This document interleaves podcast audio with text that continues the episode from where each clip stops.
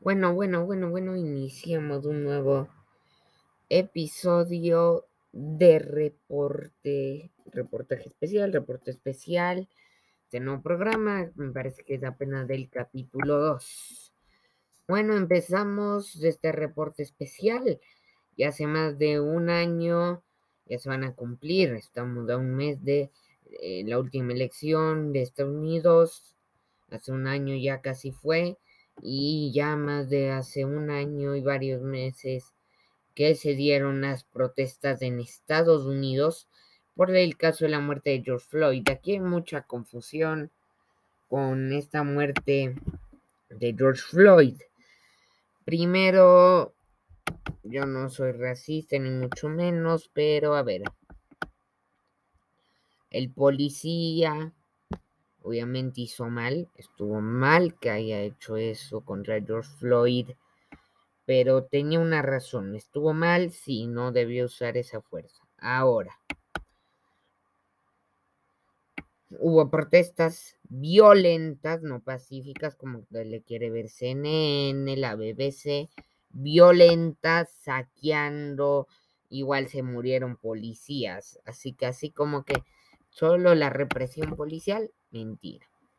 Salieron los de extremistas de izquierda, los de antifas, antifas de entre comillas, porque son fascistas, y bueno, entonces, la atrapan ya al policía, ya está la condena, ya está todo, pero siguen protestando.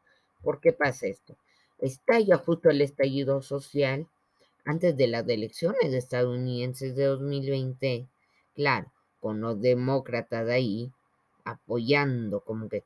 Pero ¿qué pasaba si en realidad era un policía negro el que le mataba a George Floyd de raza negra? No habría pasado nada. No habría pasado nada. ¿O qué pasaba si era un policía negro y el que se moría era un blanco? No pasaba absolutamente nada, ni la prensa hubiese dicho nada, hubiese sido un caso siguiente y siguiente. ¿Saben por qué? ¿Por qué? Porque hay César que van las elecciones, porque los socialistas de mierda, los izquierdistas de mierda, toda esa lacra de mierda, hicieron así. ¿Saben qué? No hubiese pasado nada. Ah, claro, pero porque es negro, solo porque es negro y de color, ahí sí, puta, vamos a quemar a los policías. Dale, loco, de una. Como si fuera divertido. Entonces, ¿qué pasa verdaderamente? ¿Ustedes creen que fue un estallido social por justicia? Eh, no, no, no fue un estallido social por justicia, fue un estallido social. ¿Por qué? Fue un estallido social contra Donald Trump, fue un estallido social de la nueva izquierda, fue un estallido social del Partido Demócrata, fue un estallido social ya planificado desde hace años para justamente esta elección si ganaba Donald Trump. Esto pasa, quieren desestabilizar a todo lo de la nueva derecha. Ahora en Ecuador lo están planeando, en Colombia ya va a pasar, en México ya ganó la izquierda.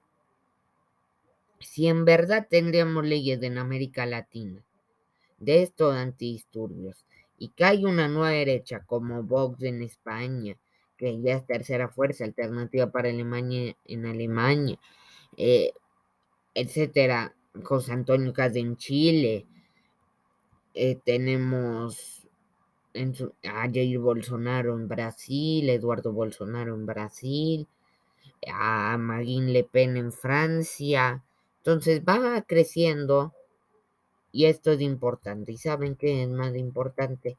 Informarse saben que ya va a subir plan de mí, pero informarse es primero para desatar esta lacra de globalistas, izquierdistas, socialistas, primero de informarse, luego movilizarse para que vean que no es, que, que cuidado, eh, porque somos mayoría contra el aborto, somos mayoría contra el adoctrinamiento, Nomás hay que salir y demostrarles, porque saben que esto de la pandemia ya no aguanta hasta 2022, esto del progresismo ya no va a aguantar hasta 2022, porque vamos a ir despertando, vamos a despertar, como dice mi ley, vamos a despertar leones, y saben qué va a pasar en ese momento, se van a ir todos a la mierda, así que cuidado, infórmense primero lo importante y sigan así.